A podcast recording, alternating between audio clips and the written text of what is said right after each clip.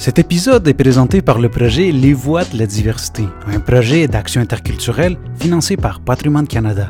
Avec cet épisode et avec le projet, nous visons à promouvoir le dialogue et la diversité culturelle au travers d'activités interculturelles, organisées par les participants et avec l'accompagnement des chargés du projet.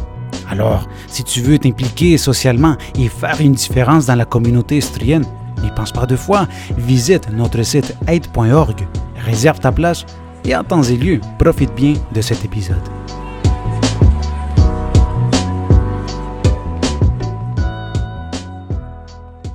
Chez Action interculturelle, nous croyons fermement que la diversité culturelle est une richesse pour le bon développement d'une société. Cependant, ben, il faut apprendre aussi à vivre dans un ensemble voilà, de personnes de toutes les cultures. Aujourd'hui, nous, avons deux invités très, spéciales qui, l'une d'entre elles s'est donné comme objectif un projet euh, où ce qu'on veut chercher à clarifier certains mots, termes culturels qui ne sont pas très clairs pour tout le monde. C'est une opportunité pour mieux comprendre l'origine de certains mots et pouvoir mieux nous communiquer dans un monde diversifié. Donc, euh, bienvenue dans le podcast d'Action interculturelle, un épisode du projet Les Voix de la diversité. Je suis très content, très heureux de recevoir aujourd'hui dans les studios d'Action interculturelle Alina Gabriela Elsiogue, québécoise d'origine mexicaine et roumaine, étudiante en travail social à l'Université de Sherbrooke, participante du projet Les Voix de la diversité. Bonjour euh, Alina, bienvenue. Allô. Ça va, tout va bien? Oui, je suis contente d'être ici aujourd'hui. Tant mieux, tant mieux, c'est ça qu'il faut. Et nous avons aussi Ilham Acherki, néo-canadienne d'origine marocaine, rédactrice et réviseur professionnel, consultante en gestion et chercheur sur les questions féministes. Aussi mentor de Alina dans le cadre du projet Les Voix de la diversité. Bonjour Ilham, bienvenue. Bonjour John, merci pour l'invitation. Ça me fait plaisir. Donc, bien, bienvenue à, à tous les deux. Vous allez bien aujourd'hui? Votre journée s'est bien déroulée? Ça Oui. va. Il fait Oui. un peu plus froid, mais on survit. Donc, euh, Bien. Effectivement, aujourd'hui, j'ai eu froid aux jambes. moins. bon, écoutez, euh, bienvenue aujourd'hui pour que, juste pour mettre le contexte, on est ici pour présenter un peu l'avancement du projet de Alina, un projet que tu as décidé d'intituler euh, S'instruire pour mieux agir. Ouais. Et maintenant, avec l'introduction que j'ai faite, je dirais aussi que c'est s'instruire pour mieux communiquer. ouais, Oui ouais. pour mieux communiquer. Et aussi tout ça, bon, ce que tu vas présenter aujourd'hui, c'est avec l'aide de Ilham. Mhm. Donc Ilham, quand tu veux, tu peux intervenir, s'il y a quoi que ce soit, c'est bienvenu. C'est bon? Ça on marche. discute, on jase, on parle, faisons comme s'il y avait un petit café ici. La prochaine fois, je pense qu'on va amener un café. C'est bon? Donc euh, voilà, Alina, je te laisserai la parole euh, pour euh, voilà, nous mettre un peu plus en contexte en lien avec ton projet. Ouais, ben comme tu l'as bien présenté, là, mon projet, c'est ça. Dans le fond, j'ai comme une curiosité un peu intellectuelle qui m'habite par rapport à, ces concepts, ces termes qu'on qu'on entend dans la vie de tous les jours. J'entends, ben en fait, c'est ça. Ça m'est venu l'idée surtout après avoir entendu de, personnes. Vraiment, c'est un manque de, des fois de connaissances. C'est un peu plus de l'ignorance aussi qu'on peut dire. Puis c'était mon objectif que je me suis donné de vulgariser certains termes. Même moi, j'ai appris à travers mes recherches. Puis, tu sais, je veux aussi clarifier que je suis pas experte. Euh, même Ilham aussi m'a aidé beaucoup aussi à, à travers euh, certains concepts qu'elle a pu m'aider à, à mieux comprendre. Fait que euh, c'est ça. Ben, je vais commencer par euh, le premier terme que je vais aborder, c'est le mot race. Euh, mais je commencerai par un vrai ou faux tout d'abord. Puis Mhm. peut-être, bon, vous. En tout cas, bref, c'est pour aussi les personnes qui nous écoutent de répondre dans leur tête au vrai ou faux. Euh, vrai ou faux, en 2022, on peut dire qu'il y a cinq catégories de races humaines. Hmm. Qu'en pensez-vous? Euh, J'ai faux. Toi aussi, Ilham? Définitivement. Ouais, c'est ça. Les gens, les gens qui nous écoutent, vous dites quoi? Si quelqu'un voit sur YouTube, il peut commenter, vous dites quoi hein? Vrai ou faux? Moi, je dis faux. Effectivement, c'est faux. Euh, bon, c'est sûr qu'il y a un historique à ça. Et ça a déjà été la définition, dans le fond, des cinq catégories. Euh, ça a commencé en 1884. Il y a un médecin philosophe français qui s'appelait François Bernier. Il a été le premier à imaginer qu'il existait environ quatre ou cinq races d'hommes, euh, puis qu'il les catégorisait selon des parties géographiques, puis des critères de physionomie. Donc, lui, c'est ça, selon, selon l'emplacement de, des, des, personnes, il, allait les catégoriser en races. Après ça, il y a eu une autre théorie en 1758 et en 1775 pour classer l'homme. En 1775, pardon, il y a le naturaliste, euh, bon, je n'aimerais pas au complet son nom parce que c'est un peu compliqué, mais Johann Fried, Friedrich, en tout cas, bref, un naturaliste qui a euh, classifié les Homo sapiens. Euh, il dit, malgré qu'il pardon, malgré qu'il classifie les Homo sapiens, il défend le principe d'unité de l'espèce humaine. Donc, il dit que la science, la génétique nous provient que l'Homo sapiens est une race à part entière, sans sous-catégorie, et nous ne pouvons pas faire de classification sur des critères aussi subjectifs que la couleur de peau. Euh, la géographie, la culture. Bref, la notion de race se base quant à elle sur la notion de gène commun que nous avons tous entre nous, même si nous avons tous, comme on a, spécifié tantôt, des parcours, des origines différentes. Fait que ça, c'est vraiment, c'est ce que, c'est la grosse définition. Puis si je peux donner une définition un peu plus comme générale, ça serait qu'au sein d'une espèce, une race est généralement considérée comme une collection d'individus ayant en commun un certain nombre de caractères morphologiques, physiologiques. Puis, juste par exemple, euh, quand on, va, on a besoin d'un don d'organe ou de recevoir euh, un rein, par exemple, euh, ils vont pas regarder la couleur de peau nécessairement, c'est vraiment, ils vont regarder les gènes s'ils sont compatibles.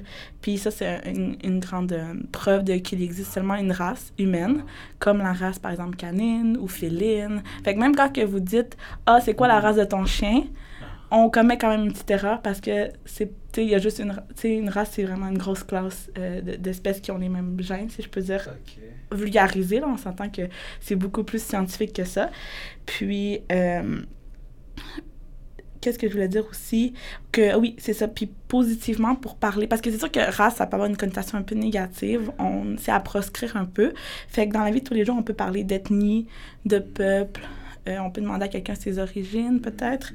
Puis, euh, même, euh, on parlait avec Ilham là, euh, ce matin qu'une minorité ethnique, c'est, par exemple quand on remplit un formulaire gouvernemental, peu importe, on nous demande notre minorité ethnique. Si on fait partie d'une minorité ethnique, c'est une forme de discrimination, mais on peut dire qu'elle est positive parce que c'est vrai qu'on est en minorité. Par contre, ça a un petit caractère un peu négatif, mais bon, c'est une discrimination positive, on peut dire ça. Intéressant. Fait que là, j'ai beaucoup dit d'informations. c'est bien correct, mais ça, ça prouve encore une fois, je pense que sur la question de l'organe, je ne l'avais jamais vu de cette façon-là, mais c'est une très bonne façon de, de le voir. Et finalement, ben, on se ressemble, on est différent, mais, mais pas tant. Exactement, plus qu'on pense, oui, effectivement. Oui, la couleur, euh, de, c'est ça, je ne sais pas si c'était quelque chose à racheter, mais la couleur de peau n'a rien à voir. Ben, j'aimerais juste euh, préciser, sans vraiment plonger dans toute euh, l'histoire de la théorie mm. sur les races, etc., parce que c'est très long et ça remonte à très loin. Mm. Mais ça, euh, c'est une justification de, des expansions colonialistes qui ont eu lieu dans l'histoire. Et quand il y a eu donc les grandes explorations, donc vraiment, euh, on parle du 14e, 15e siècle, etc., au niveau européen, il fallait quand même convaincre non pas l'élite, mais les peuples qu'il y avait une justification à ça, qu'il y avait la suprématie, entre guillemets, de la race blanche caucasienne pour pouvoir dominer d'autres peuples qu'on jugeait donc euh, moins intelligents euh, ou euh, donc qui avaient des caractéristiques même physiques donc qui étaient très différentes de la race supérieure entre guillemets.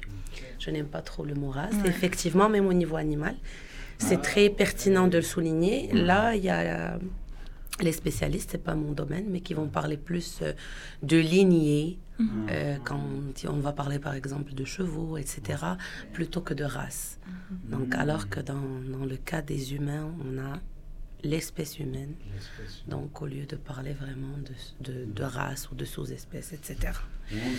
Moi, j'ai eu un Jack Roussel, un petit chien, ça fait quelques mois.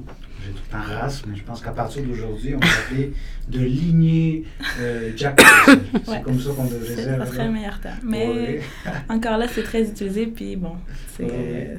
Ouais. Vous voyez, le terme de race, ben, peut-être pour nous, c'est évident qu'on n'utilise pas ça encore aujourd'hui, mais quand même, il y a encore des personnes qui l'utilisent, mais, oui. mais c'est, ça fait pas trop longtemps, quand même, là, que c'est encore très utilisé, puis qu'on en parlait beaucoup.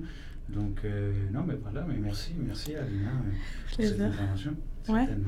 Mais j'ai. Ben, encore, c'est ça, un peu dans la même euh, lignée, pas pour faire de jeu de mots avec le mot lignée, mais dans la mm-hmm. même, la même ordre d'idée. ben, en fait, j'ai fait, fait vraiment beaucoup de recherches. J'ai appris beaucoup, beaucoup à travers mes recherches. Puis il y a un autre sujet que je voulais amener, c'était la différence entre le terme métis et mulâtre qu'on entend encore aujourd'hui. bon, alors, euh, métis, comme euh, avec Ilham, encore une fois, qu'on on a, on a pu la chance de, discuter, euh, c'est surtout historique. Dans le fond, c'est un terme qui, qui remonte à, très longtemps. puis mulâtre aussi, là, c'est d'origine plutôt historique. Au Québec, ben, en fait, au Canada, on utilise le mot métis pour désigner un des trois peuples autochtones. Donc, dans les peuples autochtones, il y a les Inuits et les Premières Nations. Et puis, métis avec un M majuscule, ça désigne vraiment quelqu'un euh, d'origine qui est un parent autochtone, puis qui peut aussi avoir un parent comme européen, d'origine comme caucasienne ou peu importe. Euh, fait encore au Québec, ben, là, au Québec, ça a été longtemps comme, revendiqué, pas revendiqué, mais un peu controversé, si je peux dire, entre le terme amérindien et le terme autochtone. Fait que là, c'est un peu pour faire aussi un pont là-dessus, c'est que maintenant, on va vraiment plus dire autochtone. Euh, ben en fait, les Amérindiens, c'est comme ça devrait être un peu parti de notre vocabulaire tranquillement. C'est juste que même qu'en 2018, on dit que les manuels d'histoire au Québec, ils, ont, ils étaient encore écrits comme amérindiens, fait qu'ils ont été réimprimés pour remplacer les mots amérindiens par autochtone, euh, par Première Nation, pardon. Fait que ça, c'est juste en 2018, fait que ça fait pas très longtemps. Puis des fois, on entend encore euh, le mot indien, amérindien, puis ce serait des mots qu'on devrait cesser. au lieu de dire les Amérindiens, on devrait dire plutôt des les autochtones. Oui, c'est les autochtones ou c'est des, sais, selon la loi constitutionnelle de 1982, euh, y a les, ça a été regroupé en trois comme peuples, si je peux dire. Fait qu'il y a les Premières Nations, les Inuits et les Métis. Puis ça dit que c'est pour un total de 11 nations. Bref, on, je m'étalerai pas parce que je suis pas experte sur ce sujet, mais c'était aussi pour rebondir sur le mot métis. Parce que les gens, quand ils vont penser métis, ils vont peut-être penser à quelqu'un euh, autochtone, mm. personne autochtone, ou vont penser à quelqu'un qui est un peu la peau plus foncée. c'est ça, comme quelqu'un qui est plus peut-être, euh, ouais, c'est ça, bronzé, ou en tout cas qu'on va penser que le, père est, est d'origine, ben, qui a la peau noire, puis la mère ah. d'origine caucasienne, ou le vice-versa. Je, je, je veux pas généraliser, mais c'est ça. Donc, le M minuscule, c'est un terme qui s'applique à tous les enfants issus d'une union mixte partout dans le monde. Mm. Fait que, par exemple, moi, je pourrais me considérer comme une personne euh, euh, métisse. Parce que ma mère est, mexicaine, mon père est roumain. Puis, tu sais, même si les deux sont comme. Tu sais, j'aime pas parler de couleur de peau, là, mais c'est juste parce que, tu sais, c'est pour défaire un peu le, préjugé que c'est un parent qui a la peau plus foncée et un parent qui a la peau plus pâle. Mais moi, mes deux parents sont quand même d'origine pâle. C'est juste que moi, j'ai c'est sûr que ma pigmentation de la peau, bref, on s'étendra pas là-dessus, mais j'ai bronzé, bref, je suis plus foncée, ah, mais je suis née tout à fait euh, pâle. Fait que c'est juste pour comme déconstruire ces préjugés-là que j'en parle. Oui. Parce que non, c'est ça, j'allais dire justement, moi j'ai toujours pensé, euh, ben, l'idée que j'avais, parce que je dis, pour moi non plus, je suis pas l'expert, puis j'apprends, merci Alina, que voilà, un métis pour moi, dit toujours, c'est quelqu'un, voilà, qui, mon Dieu, qui a un peu la, la couleur caramel. Pour moi, j'avais toujours l'idée que c'est ça, une personne métisse. Mais non, finalement, non. Il y en a qui, on ne le voit pas nécessairement, mais sont métisses. Ouais. Voilà, qu'on ne voit pas visuellement, mais qui pourraient. Ben, En fait, euh, oui, le mot métis avec un M minuscule dans le dictionnaire, maintenant, ah, c'est ce n'est pas un nom propre, mais un nom commun pour définir quelqu'un qui a une origine mixte. Alors que quand on l'utilise avec un M majuscule, et là on a appris quand on a passé notre examen de citoyenneté canadienne, ah. c'est là où on apprend vraiment ça, on focalise sur ça. C'est qu'il y a trois peuples importants ou fondateurs au Canada. On va parler des Inuits, on va parler des Premières Nations, qui est un terme plus approprié que même autochtone, surtout avec tout, ce qui s'est passé dernièrement. Donc même les, discours officiels vont utiliser le terme de Première Nation. Et on a le peuple métis, qui est plus localisé en termes de, de, de nombre donc d'individus, dans la région des prairies, Alberta, Saskatchewan, Manitoba. Et euh, justement, oui, un métis avec M majuscule, c'est aussi un métis avec M minuscule, parce que il a un parent d'origine européenne et un parent euh, d'origine Première Nation, mais c'est spécifique au Canada. Ici, c'est considéré comme un peuple Dieu, à part entière. Je remercie à ma mère, c'est elle qui a fait de l'examen de la citoyenneté. mais je devrais. moi, Chanceux. Ouais, j'ai été chanceux. Ça n'a pas été facile pour elle. Est-ce que toi, ça, comment ça s'est passé? Ben, ça s'est très bien passé, Oui, mais euh, ça a demandé de l'étude quand même. Ah, non, ça va, hein? ça va, Oui. ça va. Oui. Ah, oui, merci, merci. euh, Donc, euh, de là la pertinence d'avoir Ilham comme mentor parce qu'elle est encore plus, euh, c'est très pertinent. Son partage. vais faire Ouais. c'est ça. Pas besoin, je pense. Non, ben écoute, on, apprend toujours. Hein? Il y a Ouais, certaines ouais. choses qui ont l'air évidentes, qu'on sait, mais finalement, on se rend compte que non. Oui. Puis ben, c'est ça, c'est vraiment des termes un peu comme compliqués à, à déconstruire et on essaie de comprendre. Puis par rapport à métis, je voulais aussi rebondir sur mulâtre, que Mhm. je tu sais, j'aime pas prononcer le mot mulâtre parce que c'est très péjoratif. Mhm. Comme on a vu, euh, ça remonte à l'historique euh, de l'esclavage, quand que, euh, une, une personne caucasienne ou de, de- européenne ou peu importe de peau plus pâle avait des relations sexuelles avec des, des esclaves de peau noire. Puis les enfants de cette union-là se faisaient appeler des, des mulâtres. Puis le mot mulâtre vient du mot mulet, qui est comme un croisement indésirable entre un, un âne puis un- une jument, je pense. En tout cas, quelque chose comme ça, que si tu disais que c'était comme un hybride stérile, Exact. donc c'est ça, c'est comme si on faisait référence à carrément un animal qui était pas stérile, euh, qui était stérile, pardon. Fait que c'est ça, c'est vraiment à ne pas utiliser. Puis même encore, il y a peut-être deux mois, je l'ai entendu, puis c'est de là que m'est venue l'idée de comment c'est vraiment important d'en parler, parce qu'on ne devrait pas utiliser ça dans notre vocabulaire. Fait que... Oui. Puis c'est encore dans le dictionnaire aussi, là, le mot mulâtre, là, ça désigne encore une personne dont la mère, ben, en tout cas dans la mère ou le père, inversement, là, est noir et un père blanc, bref. Ça dit que ça devrait...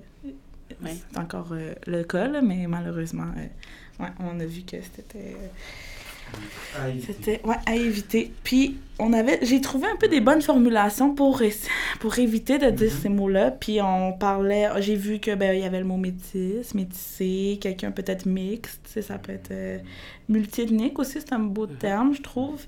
Euh, puis comme mentionné, comme précédemment, on fait un petit clin d'œil à le mot race. On peut pas dire biracial parce qu'encore là, il y a juste une race humaine. Fait que quelqu'un va peut-être penser euh, bien faire en disant ah, c'est une personne biraciale, mais on- il n'y a pas de race. Voilà. Excellent. Quoi, bien, On évite, on évite euh, biracial, on évite euh, mu- comment? Mura, mu- Mulâtre. mulâtre. Ouais. On évite euh, indien ou amérindien. Donc voilà, est-ce que oui? Juste un petit clin d'œil. Oui. On est euh, au Québec, qui Mhm. est une société donc euh, féministe par essence, par valeur. Et euh, je trouve que c'est très intéressant des projets comme le projet d'Alina parce que c'est destiné principalement aux jeunes. Donc les jeunes, des fois, ils peuvent utiliser des termes même euh, comme joke, mais ils connaissent pas tout ce qu'il y a en arrière de ce terme-là. Comme le mot mulâtre, le danger d'utiliser un terme comme celui-là, c'est qu'il y a une histoire de violence, et même une histoire de violence envers les femmes qui avaient subi l'esclavage à ce moment-là. Ce terme-là était utilisé par les propriétaires esclavagistes à l'encontre de, de leurs esclaves. C'est dommage de le dire comme ça, avec qui ils avaient des enfants. Donc c'est vraiment, c'est pas joli. C'est empreint de- d'une histoire quand même qui est assez Oui. terne, qui est très violente. Et si on sait ce qui se passe derrière un terme, ça va nous dissuader de l'utiliser. Et trouver autre chose, même vraiment pour faire des jokes ou pour... euh, même si on n'a pas une intention euh, Ouais. négative derrière. Exactement. Moi, je dis souvent aussi, euh, ça s'applique un peu à ce, que, à ce que tu viens de dire, c'est que oui, peut-être, euh, je sais pas, ton ami à qui tu as dit ce commentaire, tu as utilisé ce, ce mot, peut-être lui, voilà, tu l'utilises en blague, tu as une confiance avec lui, mais en le faisant, tu es en train de appuyer ce genre de commentaire, ce genre de mots. Puis ça fait en sorte que peut-être lui, à ton ami, ça il fait pas quelque chose, mais lui pourra le répéter sur quelqu'un d'autre à qui ça pourrait offenser. Puis bon, c'est pas les conséquences qui pourraient arriver, mais bref, de base, je pense qu'il est mieux de l'éviter. Puis grâce à un épisode comme celui d'aujourd'hui, ben, on en sait plus sur l'origine. Et je pense que quand on connaît plus l'origine, on, on y pense plus avant de le dire. hein. Merci. Et comme tu disais aussi, par, mettons, tu peux appeler ton ami d'une telle façon, mais si Mm. quelqu'un aussi autour est là, puis l'entend, Ouais, puis ça aussi, ça peut euh, faire revivre des, choses. voilà. Puis pour l'avoir vécu euh, dans le métro à Montréal aussi, Mhm. ça m'est arrivé qu'il y a des certains mots que je nommerais pas, mais qui commencent par N, puis qui est dans, beaucoup dans la culture euh, de la musique, puis dans la culture pop et tout, que eux-mêmes, les artistes, les rappeurs vont, vont le nommer, puis il y a des personnes qui vont le répéter. Puis dans, dans le métro, c'est arrivé, une amie chantait euh, sa musique puis quelqu'un qui l'a entendu, puis ça l'a vraiment pas bien passé, puis avec raison quand même. là, C'est sûr que la personne elle a peut-être réagi euh, fortement parce qu'elle a lancé son cellulaire par terre, mais c'est à, faire attention quand même. Penser avant d'agir, avant de parler, Voilà. et peser avant d'agir. Peser nos gestes avant d'agir. Je pense que ça dit quelque chose comme ça. Excellent. Merci Alina. Continue parce que là, Ouais. on apprend beaucoup. Je veux en savoir plus. Ben là, maintenant, après la prochaine, Ouais. Pas catégorie, concept, disons, les concepts que je voulais un peu démystifier, c'était qu'est-ce qu'un arabe, qu'est-ce qu'un musulman, est-ce qu'un arabe c'est un musulman, est-ce qu'un musulman c'est un arabe, bref. Bon sujet, ça. Ouais, c'est un gros sujet qui, euh, qui, mais, qui me touche pas nécessairement parce que c'est sûr que je suis pas d'origine euh, arabe ou ni musulmane, mais dans, je côtoie beaucoup de gens. Ilham aussi peut en parler, peut témoigner pour elle-même Oui, aussi, oui. parce qu'elle est femme musulmane. Mais bon, tout d'abord, les arabes ne sont pas tous des musulmans, puis les musulmans ne sont pas tous des arabes. Bien. Fait que ça, c'est une- chose qui est claire. La définition officielle du mot arabe, bon, on cherche dans le dictionnaire, on cherche, des fois ça va dire, ah, quelqu'un qui est d'origine, qui a la langue d'origine arabe. Par contre, ce que j'ai appris avec Ilham, grâce à Ilham, c'est que c'est pas nécessairement la langue maternelle, c'est vraiment, on peut dire qu'elle est juste d'origine arabe. Puis je sais pas si tu voulais un peu expliquer euh, par rapport à toi, tu disais que toi-même tu te considérais arabe, mais que tu étais. Oui, en fait, dans le monde arabe, entre guillemets, aujourd'hui, il y a aussi une multitude d'origines. Mm. Comme on peut, euh, par exemple, mettre à part ou distinguer le Moyen-Orient, d'accord où il y a vraiment des personnes d'origine arabe. Et là encore, c'est très brassé. Si on va par exemple du côté du Liban, etc., il y a une multitude d'origines. Et si on prend le cas spécifique de l'Afrique du Nord, il y a des personnes d'origine arabe et des personnes d'origine amazigh. Les Amazirs sont les peuples autochtones, si on peut utiliser le terme, euh, de l'Afrique du Nord, d'accord, qui étaient là bien avant donc la conquête arabo-musulmane. Et euh, aujourd'hui, on, on mélange, donc on pense que quelqu'un qui vit dans un pays du Maghreb, c'est nécessairement un arabe, alors que non. Il peut être aussi d'origine amazigh. Donc les Amazirs sont situés au Maroc, en Algérie, en Tunisie, donc euh, moindrement, et aussi en Libye. Et euh, c'est des petites nuances. Là, on ne va pas rentrer vraiment dans, très profondément dans ça parce que sinon, ça donnerait un cours d'histoire. Mais c'est bien de nuancer, de donner des petites nuances. Par exemple, des fois, quand on parle avec des gens ici, au Québec ou au Canada en général, on va parler d'Arabie. Est-ce que vous venez de l'Arabie? L'Arabie, c'est pas, c'est pas. euh, il y a l'Arabie saoudite, donc qui est un pays à part, mais il y a plusieurs pays arabes. Musulmans, ça ne veut pas dire nécessairement arabe, parce qu'il y a des musulmans d'origine euh, asiatique, euh, d'origine européenne, euh, d'origine. même maintenant, c'est partout dans le monde. OK? Donc. euh, Alina va en Ouais. parler tantôt, donc je ne voudrais pas empiéter sur son, sur son texte, mais c'est bien de nuancer. Ouais, voilà. Ouais. Le, le, le, la- le seul clin d'œil que moi je voudrais faire encore, c'est quand on parle de culture musulmane ou de musulmans, qu'on va dire est-ce que vous êtes, euh, vous êtes islamiste ou est- pour quand on va parler d'islam, on va parler plus d'islamisme. Là aussi, on est dans un concept qui est plus politique, d'accord Qui est plus spécifique, qui a un contexte bien particulier. Donc, il faudrait dissocier la religion ou la croyance de certains mouvements ou de certaines idéologies. Donc, euh, voilà. Merci pour ce clin d'œil. Euh, je t'en prie. Bienvenue. Tous les clins d'œil sont bien. Je suis bienvenue. Ouais, c'est ça. Fait pour moi, bref, pour parler un peu de, de, de, de où est-ce qu'ils sont, euh, de qu'est-ce qu'on, à quoi on réfère avec le monde arabe, ça dit que ça regroupe une vingtaine de pays de la péninsule arabique, du Proche-Orient et du nord de l'Afrique. Ils partagent entre autres l'arabe comme langue officielle, si on peut se dire, euh, ou co-officielle, parce qu'il y a d'autres, euh, d'autres langues aussi.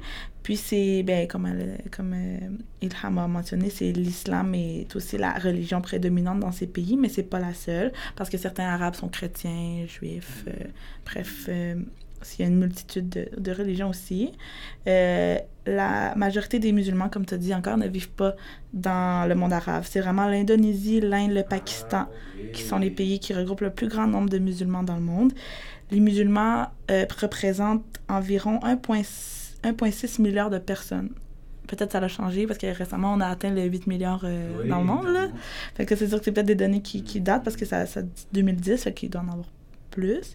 Euh, puis c'est ça, de nos jours, euh, seulement, une, comme j'ai dit, une minorité des musulmans vivent dans le monde arabe. Les Arabes représentent à peine 20% des musulmans. Fait comme c'est ça, quand on pense mmh, pouvoir euh, dire que l'un équivaut à l'autre, c'est complètement faux. Selon Statistique Canada, en 2011, il y avait près de 1 million de musulmans au Canada. Ça représente environ 2,8 Puis comme Mirham, tu me disais, environ, ça tourne autour de ça, le 3% tout ça dans, au Canada. Euh, mais bon, on associe beaucoup l'islam aux Arabes, beaucoup pour des raisons historiques, mais ça n'a aucun, ça aucun lien vraiment. Ben, ça a des liens, mais ça ne veut pas tout, euh, tout dire. Mon Dieu, j'apprends quelque chose. Hein? Intéressant, parce que je pense, euh, peut-être plusieurs qui nous écoutent, voilà, on pense tout le temps, voilà, l'arabe, on l'associe tout le temps, ben, musulmans, puis musulmans arabes, mais là, c'est pas tous les arabes sont des musulmans et pas tous les musulmans sont des arabes. puis peut-être à la maison, il y en a qui se disent Ah, ok, mais ça, c'est pour moi, c'est très clair, ah. mais détrompez-vous quand même, il y a beaucoup de gens qui, qui, qui ignorent. Puis même moi, je n'étais pas certaine. Je, je, pensais comprendre, mais j'ai appris énormément. Puis on, pense savoir beaucoup de choses, mais on, on, se rend compte que non, malheureusement. Quelle nuance ou clin d'œil as-tu pour ça, pas euh, euh, le berceau de l'islam, hmm. je c'est pas l'Arabie Saoudite parce qu'à l'époque ça ne s'appelait pas comme ça. Hmm. L'Arabie Saoudite s'appelle Saoudite en référence maintenant donc à la dynastie qui gouverne le pays. Hmm. Mais euh, à l'époque, c'était l'Arabie tout court, la péninsule arabique. C'est là donc le berceau de l'islam comme on pourrait dire par exemple que Jérusalem est le berceau de toutes les religions, donc du christianisme, du judaïsme, etc. Si on remonte un peu dans l'histoire des prophètes, etc. Mais ce qui s'est passé, c'est que lorsqu'il y a eu les conquêtes donc musulmanes, donc l'islam s'est étendu dans plusieurs pays, et il y a des pays justement qui ont une population quand même qui est assez importante, comme euh, donc l'Indonésie, la Malaisie, le Pakistan, etc. Aujourd'hui, en nombre donc de musulmans, donc c'est là-bas où se trouve le plus de musulmans dans le monde, mm. par rapport donc au nombre d'Arabes qui est plus restreint. Mais l'origine, c'est vraiment donc dans la péninsule arabique. Mm. Une, une, nuance importante aussi, est-ce que tous les Arabes sont musulmans ou tous les musulmans ne sont pas arabes? Dans des pays comme l'Égypte, la Syrie, l'Irak, le Liban, il y a de très importantes communautés qui sont arabes et qui sont chrétiennes. Donc, euh, quelle que soit la confession, mhm. mais ce sont donc des populations chrétiennes et qui sont aussi euh, donc euh, très très importantes. Et elles viennent ici aussi comme immigrantes au Canada. Et c'est important de le préciser. Oui, ce sont des populations euh, qui viennent de pays arabes ou qui sont d'origine arabe, qui parlent la langue arabe, qui se revendiquent de culture arabe, arabophone, mais qui ne sont pas musulmans. Donc c'est important de faire ces nuances-là pour ne pas tomber dans les... Euh, Certainement. J'essaie d'amener ça dans la, dans la, vie concrète. Et je sais, bon, ceux qui nous écoutent, peut-être, je sais pas, ils voient à la télé une communauté qui, qui ont voilé et là, on a tout le temps tendance à vouloir dire, mettre une étiquette, les appeler d'une certaine façon. Mhm. Comment est-ce qu'on devrait, là, j'imagine, la majorité des gens, les, des Arabes, comment est-ce qu'il y aurait une, autre façon de le dire? Voilà, peut-être ça pourrait pas être des Arabes nécessairement. Mais oui, c'est pas très dérangeant dans le sens que euh, nous prenons vraiment une, une, philosophie de vivre ensemble. Donc, il faut c'est vraiment être à l'écoute de l'autre, parce que l'autre ne le dit pas, n'utilise pas nécessairement des termes parce qu'il a une intention derrière. Des fois, c'est comme a dit Alina, c'est par méconnaissance. Je ne vais pas dire ignorance, mais par méconnaissance des nuances, par méconnaissance des termes. Donc, c'est à travers le dialogue, à travers le discours qu'on va nuancer. Ok mm. Moi, quand on va me dire, oui, vous êtes d'origine arabe, moi, ça me dérange pas parce que euh, j'ai j'ai quand même ce côté arabe parce que j'ai bercé dans la culture arabe, etc. Mes origines ne sont pas arabes à 100%. Mais quelqu'un, par exemple, qui revendique plus son, euh, son origine ou sa culture amazir, c'est à lui à ce moment donc de nuancer, de dire non, je ne suis pas arabe, je suis amazir, mais je parle arabe, je vis dans un pays, dans la langue officielle est l'arabe, etc. Donc, le dialogue, l'ouverture, c'est très très important. Exactement, le dialogue, l'ouverture, puis aussi peut-être poser les questions dans, dans un ton d'ouverture et pas de comme affirmation. Exact. Voilà, juste ouverture, poser des questions, la curiosité pour, voilà. Oui. Mais, Intéressant, intéressant. Continuons, continuons. Oui, ben encore un peu un lien avec euh, ce qu'on a nommé avant, arabe, musulman et tout. Il y avait le, le concept du Maghreb, des, des, Maghrébins, que je voulais un peu démystifier, parce que moi-même, quand je l'ai entendu la première fois, euh, j'ai fait comme si je savais ça voulait dire quoi. On me demandait est-ce que tu es maghrébine? J'ai dit non. Je savais que je l'étais pas parce que je savais pas ça voulait dire quoi, mais je savais que je n'étais pas d'origine maghrébine. Puis dans le fond, le Maghreb, au sens strict, ça désigne l'Afrique française du Nord, comme euh, Ilham a nommé tantôt. Ça veut dire que ça englobe l'Algérie, le Maroc, la Tunisie, la Libye et la Mauritanie. Donc, c'est ces cinq pays-là qui ont signé un accord économique euh, en 1989. Bref, je ne vais pas aller dans les détails, mm-hmm. mais euh, bien que la plupart des Maghrébins ne soient pas des Arabes, mais comme tu as dit, des Amazirs divisés en plusieurs tribus, on continue à les associer aux vrais Arabes euh, qui sont les habitants, bref, comme j'ai dit tantôt, de la péninsule euh, arabique.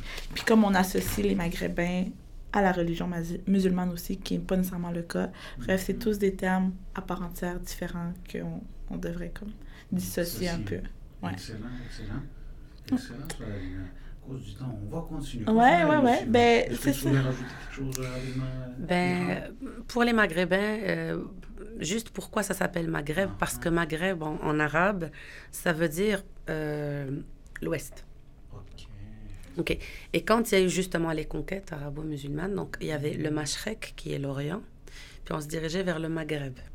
Donc le Maghreb. Là, il y a vraiment le Maghreb qui est vraiment à côté de l'Atlantique. C'est le pays du Maghreb qui est à côté de l'Atlantique, c'est le Maroc. Donc là, on est vraiment donc, à l'extrême Maghreb. Puis là, on commence donc par la Libye. Donc c'est pour ça que dans l'histoire, on disait le Maghreb Edena, c'est-à-dire le plus proche, le Maghreb Awsat, pour désigner, pour désigner l'actuelle Algérie, puis le Maghreb Aqsa, le plus loin ou le plus lointain, pour désigner le Maroc et la Mauritanie. Donc voilà. Merci beaucoup, Ilham. Je t'en prie. Pour ceux qui nous écoutent ou qui nous regardent, écoute, tout ce qu'on partage aujourd'hui, l'idée c'est qu'on puisse euh, créer un petit visuel, quelque chose, euh, voilà, pour que les gens n'aient pas à écouter tout un podcast de une longue durée. Donc, qu'ils aient un visuel intéressant pour euh, un petit aide-mémoire euh, pour la vie de tous les jours. Oui. Voilà.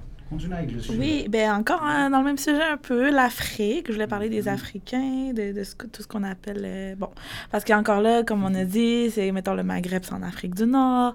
Les Arabes euh, font, font partie quand même de l'Afrique. Mm-hmm. Euh, il y a des musulmans en Afrique, bref. Puis on dit souvent Africain pour désigner quelqu'un qui a la peau plus foncée. On ne sait pas comment le nommer, fait qu'on va dire, ah ben c'était un Africain. Mais est-ce que c'était vraiment un Africain? Est-ce que, tu sais, un Africain comme par exemple Ilham est considéré quand même africaine aussi, puis que tu es d'origine euh, marocaine. Fait que c'est vraiment quelqu'un qui demeure sur le continent d'Afrique ou en tout cas qui, qui, a des origines, bref, des parents, tout ça, euh, africain. Puis ça peut être un, un, arabe, un musulman, les deux, ça peut être, ou pas, en fait, ça peut être ni, ni un arabe ni un musulman. Euh, fait que je vais pas trop, trop m'étaler parce que c'était juste ça comme le petit clin d'œil aussi que je voulais faire. Euh, puis la couleur de peau n'a rien à voir aussi, ça je voulais le mentionner parce que, par exemple, en Afrique du Sud, il y a des personnes d'origine européenne de couleur plus pâle, il y a des personnes d'origine indienne, euh, un peu partout en Afrique, en fait, la couleur de peau n'a rien à voir, elle, varie. Puis, c'est ça. en Colombie, il voilà, c'est ça. Aussi, c'est ça, c'est mon prochain point. Je veux dire aussi, il y a des personnes plus, ça, qui ont la peau noire euh, en Amérique du Sud. Fait que, encore là. Bon. Là aussi, j'avais comme pour un peu clore, mais ben, pas, c'est pas clore euh, cette portion-là, mais j'avais comme un vrai ou faux euh, qui a rapport avec un, terme qui pourrait ne pas ou être péjoratif. donc, je vais vous demander, vrai ou faux, si pour vous le terme basané, quand on parle de quelqu'un qui est basané, ça peut, selon vous, ça a une connotation péjorative. Donc, vrai ou faux? Eh, mon Dieu, bonne question. Allons-y avec la première réponse que j'ai donnée. Faux. Faux. Oui. Ouais, c'est vrai que c'est. euh, Excuse-moi, c'est. Oui. Attendez, c'est le contraire. C'est. euh, ben, j'ai dit. Je vais peut-être mal formuler ma. Parce que j'ai dit le terme basané n'est pas un terme péjoratif. Toi, t'as dit faux, fait que ça serait un terme péjoratif. Ah. Toi, t'as- fait que c'est vrai. OK. Euh, dans le fond, je me suis trompée parce que c'est deux négatifs, ça égale un positif. Bref, t'avais raison. Euh, oui, effectivement, c'est un terme euh, considéré quand même raciste euh, qui fait référence à de la peau de mouton. Euh, on dit plutôt quelqu'un, on peut dire en tout cas, bref, quelqu'un qui a la peau euh, un teint plus foncé. Bref, puis en- encore une fois, comme Ilham disait, c'est si, ça, si on le mentionne, c'est parce que ça a, ça a un lien avec la culture, avec la discussion. Sais, on peut pas juste commencer à parler de la couleur de peau Mhm. juste pour, c'est un très descriptif, mais il faut que ça ait un, un lien ou un- une pertinence dans la discussion. Fait qu'on peut parler de teint foncé, peut-être brun, bronzé, pff, mais encore là, bronzé, est-ce que, est-ce que quelqu'un qui, tu est-ce que moi, je me considère bronzé parce que j'ai bronzé avec le soleil, oui, mais est-ce que quelqu'un qui est comme, euh, qui est pas tu nécessairement bronzé, bref, c'est à faire attention un peu plus, mais moi, je dirais un- j'aurais tendance à dire un terme, euh, un- une, une peau plus foncée ou fonce- un teint foncé, je sais pas, Ilham, si t'es d'accord quand même. euh. Oui, euh, euh, c'est sûr qu'il y, y a certains termes à, à éviter, à ne pas approcher du tout. Euh, Aujourd'hui, moi aussi, j'étais réticente à utiliser, par exemple, euh, le mot noir quand je, je m'adressais à quelqu'un. Ouais, Euh, mais juste, euh, c'était comme ça, c'était pour moi. Mais aujourd'hui, justement, les gens qui sont de culture noire se revendiquent comme tels. Surtout avec les, les événements qu'il y avait eu, donc il y a. quelques années aux États-Unis, etc. Donc, on a aussi une association ici à qui est très connue. Donc, c'est le cas de le nommer Black History. Donc, la culture black, la culture noire, c'est quelque chose de positif. Ce n'est pas quelque chose de péjoratif. Mais il y a certains termes donc à éviter complètement. Moi, la nuance globale que j'aimerais apporter, c'est quand on s'adresse à quelqu'un, quand on est devant quelqu'un, au lieu de dresser toutes ces barrières-là, de couleur, de religion, de autres, donc c'est vraiment de voir la richesse qu'on a de l'individu. Qu'est-ce qu'on apprend de cette personne-là? Et on a la chance ici d'avoir à Sherbrooke, quand même, on est dans une ville en- on est en région, mais on a un, un- donc un beau brassage culturel ici. Donc vraiment d'éviter, surtout pour les jeunes, donc quand on est ensemble, voir plus ce qui nous rassemble, de ce qui nous divise. Exactement. Oui. Je pense que c'est- aussi question de, tu sais, dans, la- dans les premières secondes de la discussion, voilà, c'est pas de commencer à parler de quelque chose qui nous différencie ou des, de, de premier abord, on est des humains, comment Oui. ça va, comment vous allez, qu'est-ce qu'il y a, qu'est-ce que tu manges, la température, je sais pas, le, le petit small talk qu'on appelle. Par la suite, ben écoute, on, on peut commencer à poser des questions avec un ton de curiosité en lien avec les origines de l'autre personne. Mais ça, ça c'est pas agréable, non? De, quand, de premier abord, c'est, voilà, tu viens d'où? Puis là, commencer à parler de, de, voilà, de ce qui différencie l'autre personne de, Mhm. de la règle commune, on va dire ça comme ça. Mais oui, certainement. Y a-tu d'autres choses, euh, Alina? Il y en a, Mm. puis ben, je vais faire un point tout de suite Ouais. à ce que. Parce que tu parlais de, de tout ce qui est Black History et tout, puis je voulais quand même, je trouve que c'est important de le souligner maintenant qu'on est un peu dans, dans le sujet, là, tout ce qui réfère à afro-américain, afro, des fois on, a, on dit afro-latino, comme tu disais, dans Colombie, il y a des personnes, fait que. Bref, euh, afro-américain, on se dit aux États-Unis de quelqu'un dont les ancêtres sont d'origine, euh, originaires d'Afrique euh, noire, parce que c'est vraiment le terme, c'est d'Afrique, comme avec les gens qui ont la peau foncée. Même chose pour les afro-latinos. Puis, selon Pape Ndiaye, donc euh, j'espère que je l'ai bien prononcé, euh, c'est un historien professeur des universités à Sciences Po Paris. C'est aussi le ministère de l'Éducation nationale et de la jeunesse de la France depuis 2022. Puis, il s'est spécialisé euh, tout ce qui est histoire des États-Unis et minorités ethniques. Puis lui, en fait, je me suis vraiment fiée à ce que lui apporte parce que je pense qu'il est très bien placé pour pouvoir discuter du sujet. Puis il dit que ces termes, que ce soit afro-latino ou, mettons, quelqu'un qui est ben, un noir, en fait, on va, on va le dire comme ça, c'est pas c'est des, des termes aucunement péjoratifs sont généralement euh, utilisés par les premiers concernés eux-mêmes. Euh, comme, euh, mais c'est sûr que, bon, il y a un vocabulaire stigmatisant. Comme je disais tantôt, il y a, avec mon ami dans le métro qui a nommé le mot que je j'ai pas envie de nommer parce que ça m'appartient pas. Puis, bref, c'est un mot assez... s'il été banni depuis longtemps dans notre vocabulaire. Puis je pense que ça vaut pas la peine de le remettre sur, place. Mais il, a fait l'objet d'une forte réprobation. Il a fait... Ça part aussi de le, gros historique concernant l'esclavage que ces gens-là ont vécu, les oppressions. Puis c'est vraiment, comme j'ai aussi dit tantôt, c'est une caractéristique, la caractéristique de la couleur de peau est essentielle pour les, les événements actuels. Ça aide à, comprendre mieux les violences raciales, comme tu as dit aux États-Unis quand il y a quelques années, ou même euh, pendant la pandémie, il y a aussi une grosse euh, vague, tout ce qui est Black Lives Matter, puis tout. Fait ça, c'est important de le nommer. Il ne faut pas éviter, il ne faut pas avoir peur. Puis encore là, il faut que ce soit pertinent dans la discussion. Euh, fait que voilà, moi, c'est ça que je voulais mentionner par rapport à tout ce qui est afro-américain, afro... Euh, parce que, tu sais, ça, on va des fois avoir peur de dire à quelqu'un à la peau noire. Mm. Fait que par rapport, on va dire afro-américain, mais est-ce qu'on se trompe en disant afro-américain? Parce que déjà, la personne avait peut-être pas... Elle déjà mm. peut-être pas d'origine... Euh, peut-être haïtienne, peut-être euh, colombienne. Fait que bref... Ça, on, avant de terminer, on ferait un petit retour parce que, tu sais, je me mets à la peau des gens peut-être qui nous écoutent, qui, ils doivent, certaines personnes doivent dire, écoute, mais là, comment, qu'est-ce que je peux dire, comment je dois parler? Là, Voilà, l'idée, c'est pas que les gens aient peur de, de, de dire quelque chose, d'éviter le dialogue par peur d'offenser. Euh, voilà, est-ce qu'on en parle tout de suite ou là après? C'est comme vous voulez. on, on, en reviendra à la fin, mais il ne faut pas l'oublier parce que ça va être important à, mentionner. C'est sûr, c'est beaucoup d'informations. Même pour moi qui ai fait mes recherches, c'est frais dans ma tête et tout. Des fois, je peux avoir tendance à me tromper. C'est normal. C'est pas dans le but non plus qu'on devienne tous parfaits demain matin. C'est plus être conscient, pouvoir s'instruire. Comme j'ai dit, pour mon titre, s'instruire pour mieux agir, pour mieux communiquer. Parce que ben, c'est ça, c'est juste un petit, un petit pas à la fois. Puis à mon avis, ça va faire des grandes distances. Euh... Tu voulais qu'on passe à le fameux latino puis hispanique. Euh, ben oui, oui, que là on parle à... C'est ça, j'essaie de comme tout avoir un lien. Bref, c'est sûr que là je peux aussi parler un peu pour, euh, pour moi, pour euh, parce que tu sais, c'est ça, je vis dans. Le toi aussi, c'est ça, t'es d'origine colombienne. Hein? Oui, c'est ça. de Colombie tu viens de Colombie. Puis, euh, ben, moi, c'est ça pour avoir grandi dans une famille où est-ce que, pour eux, je suis une Québécoise parce que j'ai comme été québécisée pour eux, j'ai mes amis et tout. Mais quand je, par exemple, quand, euh, quand je côtoie des Québécois, tu sais, ils vont dire, ah non, toi, Lina, t'es immigrante. Ah. Mais, bref, fait que ça, c'est sûr que pour moi, c'est mon identité aussi personnelle, a souvent été remise en question. Puis je voulais vous poser un vrai ou faux par le fait même. Euh, vrai ou faux, les Brésiliens, même s'ils parlent portugais, sont des Latinos? Hmm, bonne question. Vrai vrai? C'est vrai. Mais, ben, ou non, c'est ben, ouais, c'est vrai. vrai. OK. Effectivement. Le terme latino, ça s'applique. Euh, ben, c'est un diminutif de latino-américain. Fait que tout ce qui désigne les populations d'Amérique du Sud, d'Amérique mm. centrale. Fait qu'effectivement, un Brésil, c'est en Amérique euh, du Sud. Fait qu'effectivement, un, un, Brésilien est latino. Euh, ça fait référence à un ensemble de 20 pays, de deux départements d'outre-mer, mais je ne vais pas m'étendre sur les pays, là, on les connaît, là, tout a nommé mm-hmm. Colombie, moi Mexique, bref, mm-hmm. euh, tous ces pays-là qui sont regroupés. Même que, aussi un fait étonnant, quand, ben, pas très étonnant quand, quand tu y penses, mais quand même, qu'on, moi non plus, je ne m'étais pas posé la question.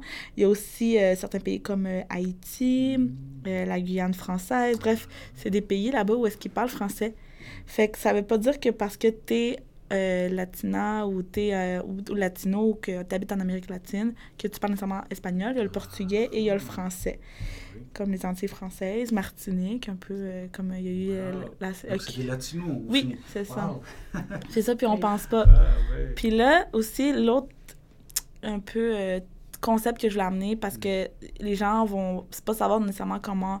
Euh, déjà, les gens vont penser que des fois, ils vont demander Ah, est-ce que tu parles le mexicain? Mais là, je dis non, je parle l'espagnol. Mais c'est que ça vient du. C'est ça, c'est. Puis après, ils vont me dire Ah, t'es hispanique. Mm. Puis. Est-ce que tu es espagnol? Mais non, espagnol, ça vient de l'Espagne. Ah. Mais si je suis hispanique, oui, je me considère hispanique parce que je parle espagnol. Fait les Espagnols sont hispaniques. Les Espagnols ne sont pas latinos. Fait puis tous les, les, personnes qui parlent espagnol en Amérique latine sont hispaniques. Fait que ça aussi, c'est la, la, la, la, nuance que je voulais apporter des, deux termes. Euh, voilà, fait, je veux juste voir s'il n'y avait pas une autre... Ah oui, aussi, je voulais mentionner que ben, les hispaniques... Euh, attendez, je me perds dans mes, euh, dans mes statistiques. Là. Il y avait quand même une bonne statistique. Ouais, fait que dans le fond, la communauté ben, latine, elle est assez forte. Elle représente quand même 53 millions de personnes euh, aux États-Unis. Voilà, je voulais juste être sûre que je, disais le bon pays. Fait que c'est 17% de la population totale euh, devant les Afro-Américains et les Asiatiques. Donc, euh, c'est la plus grande proportion de personnes. C'est sûr qu'on peut comprendre géographiquement pourquoi, là. Parce que le Mexique est juste en bas. Puis, dernière chose par rapport à ça, c'est le terme chicanos ou chicanas qu'on peut. Euh, moi, moi, pour la, moi, qu'est-ce que j'ai beaucoup plus entendu, c'est des gens qui m'ont, qui, qui comprenaient pas le terme gringa, gringo. Puis ça, pour moi, je crois que c'est un peu drôle parce que des fois, au secondaire, tu des amis qui pouvaient me dire, euh, mais c'était affectueux un peu quand même, ah, la gringa. Mais au final, la les gringos, c'est pour eux, c'est moi. Ben, pour moi, non, mais je veux dire, c'est les Américains, les gringos. Mm-hmm. Pour, pour les Mexicains, pour les gens euh, en Amérique centrale, du Sud, les gringos, c'est les gens de l'extérieur, fait que le Canada, États-Unis et tout.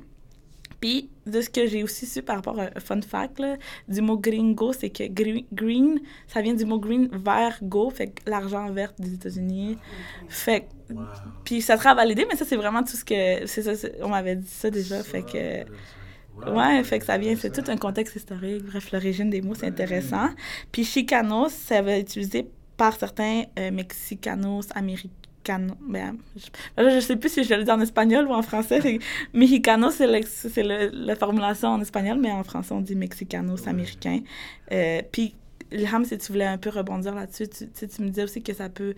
Ça, ça, désigne aussi un mode de vie de certaines personnes, mais ça ça a quand même une, connotation négative, un peu péjorative des personnes. Oui, ce qu'on a trouvé, c'est qu'au sein des États-Unis, donc chicanos ou chicanas, ça désignait certaines personnes, hommes ou femmes, qui avaient un mode vestimentaire particulier, euh, revendiquaient une musique particulière, donc un lifestyle particulier, etc., qui ne fondaient pas nécessairement dans la société américaine. Donc qui étaient un peu à la marge ça, c'est comment c'est présenté par les Américains eux-mêmes. Mais on va pouvoir y revenir lorsqu'on lorsqu'on va reparler ah, ben, d'un autre concept lié aux femmes. Ouais. Ben, moi, j'étais quand même prête à rebondir euh, là-dessus. Pour... OK, pour, la, pour le, le concept, ouais. on pourrait y aller euh, à partir de tu faisais référence à l'intersectionnalité. Oui, exact. et que moi, je te laisserai ton temps. OK, d'accord. Parce que là, c'est un exemple, puis je pourrais après expliquer c'est quoi l'intersectionnalité. Les femmes chicanas ok, ont lancé à partir des années 70 un mouvement qui s'appelait le féminisme des chicanas. Et justement, là, on est dans un genre de deux luttes. On est dans une lutte féministe et on est dans une lutte de personnes, entre guillemets, racisées. La nuance. Le terme racisé, c'est un terme qui est utilisé dans la lutte antiraciste pour désigner des personnes qui sont justement objets de discrimination raciale ou qui subissent du racisme. Donc, et là, quand on est dans le croisement de deux luttes, une lutte féministe et une lutte de personnes racisées, c'est ce qu'on appelle dans la théorie féministe ou dans le mouvement féministe la théorie de l'intersectionnalité.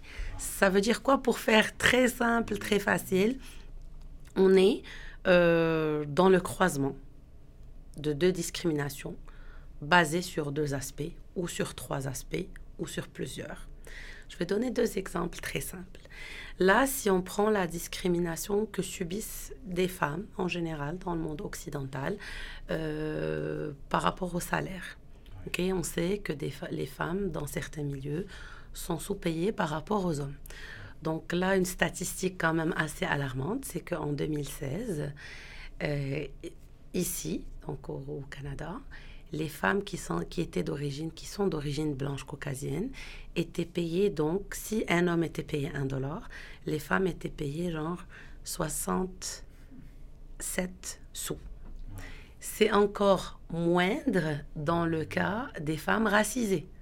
Si une femme d'origine blanche caucasienne était payée 69 sous, une femme racisée était payée en général 59 euh, sous ou 57 sous.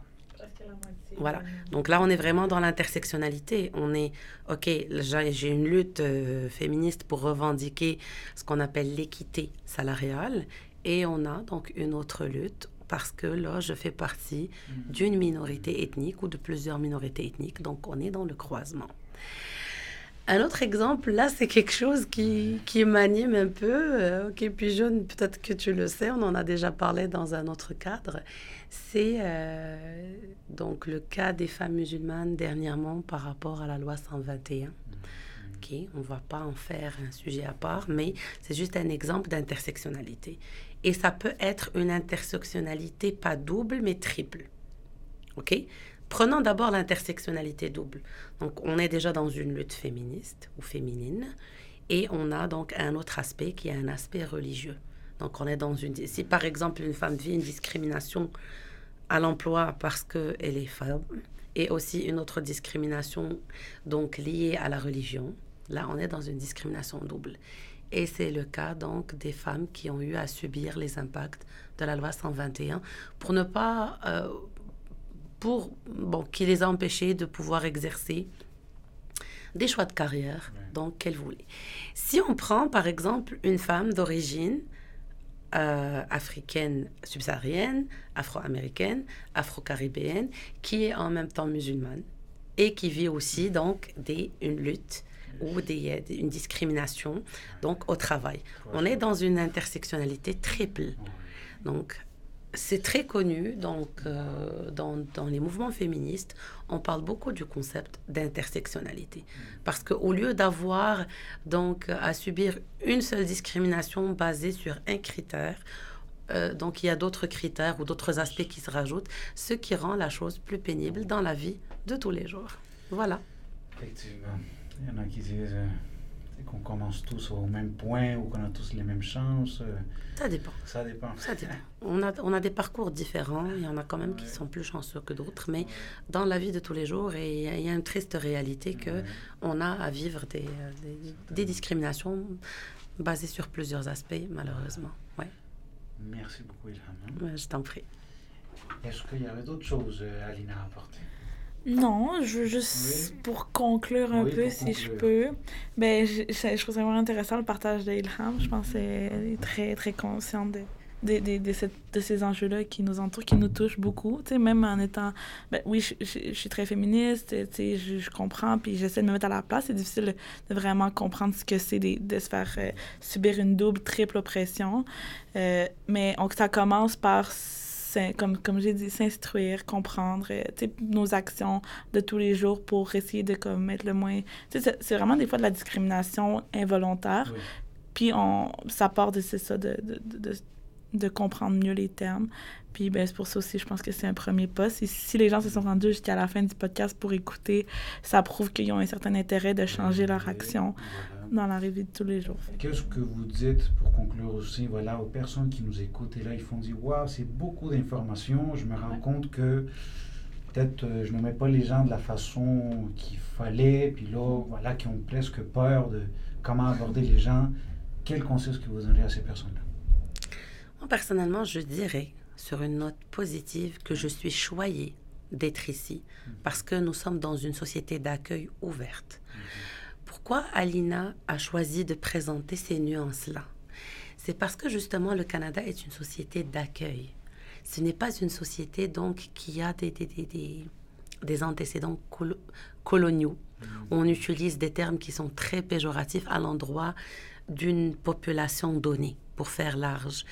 Et le meilleur pont pour moi, le meilleur moyen pour dresser les ponts, pour, pour réduire les barrières et les frontières, ça reste le dialogue, l'ouverture, d'une part et d'autre. Et j'aurais aussi un message pour nous, pour toutes les, minorités ethniques ou pour tous les groupes ethniques qui sont présents ici au Canada, c'est de ne pas tomber dans la discrimination inversée.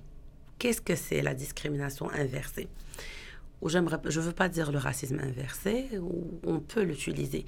Ce n'est pas parce qu'on a subi une discrimination, ou c'est pas parce qu'on vient euh, d'un peuple qui a subi donc quelque chose dans l'histoire qui est pas beau, ok, qu'il faudrait inverser ça par rapport, par exemple, aux personnes euh, donc qui sont généralement d'origine blanche caucasienne.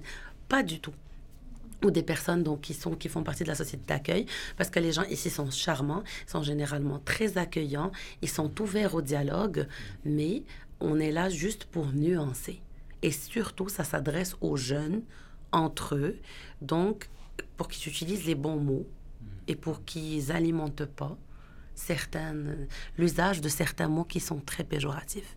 C'est beaucoup plus ça. Merci, vraiment. On va faire tout ce qu'il faut pour que ce message-là se rende partout, partout en Estrie, au Québec. Merci. Et toi, Alina, est-ce que tu aurais un, petit mot à dire? Non, mais encore, c'est ça. Je, suis, ben, je suis sans, ben, pas sans mots, mais je suis, de ce que tu as, amené, euh, j'ai réfléchi. Puis c'est vrai que avec tout ce qu'il y a eu, tu la vague Black Lives Matter, puis comme que, il y a eu des grosses manifestations aux États-Unis qui sont devenues violentes et tout. Tu sais, c'est ça. Des fois, ces personnes-là ont du mépris, puis je peux, ben, oui, je, peux comprendre, mais je, vais me mettre à leur place. C'est difficile pour moi, mais euh, c'est ça, c'est de ne pas arriver à, être. Euh, c'est comme contrer l'intimidation avec l'intimidation, ça fonctionne pas. Fait que ça, c'est important à le souligner, je pense. Voilà, mais merci. Merci Alina, merci Ilham. Écoutez, c'est très beau, honnêtement. J'aime ça voir les deux. Voilà, un résultat de, de quelques semaines, euh, de ton côté de, de mois dans le cadre du projet L'IVA de la diversité, un projet d'action interculturelle financé par euh, Patrimoine Canada, juste pour que tout le monde le sache.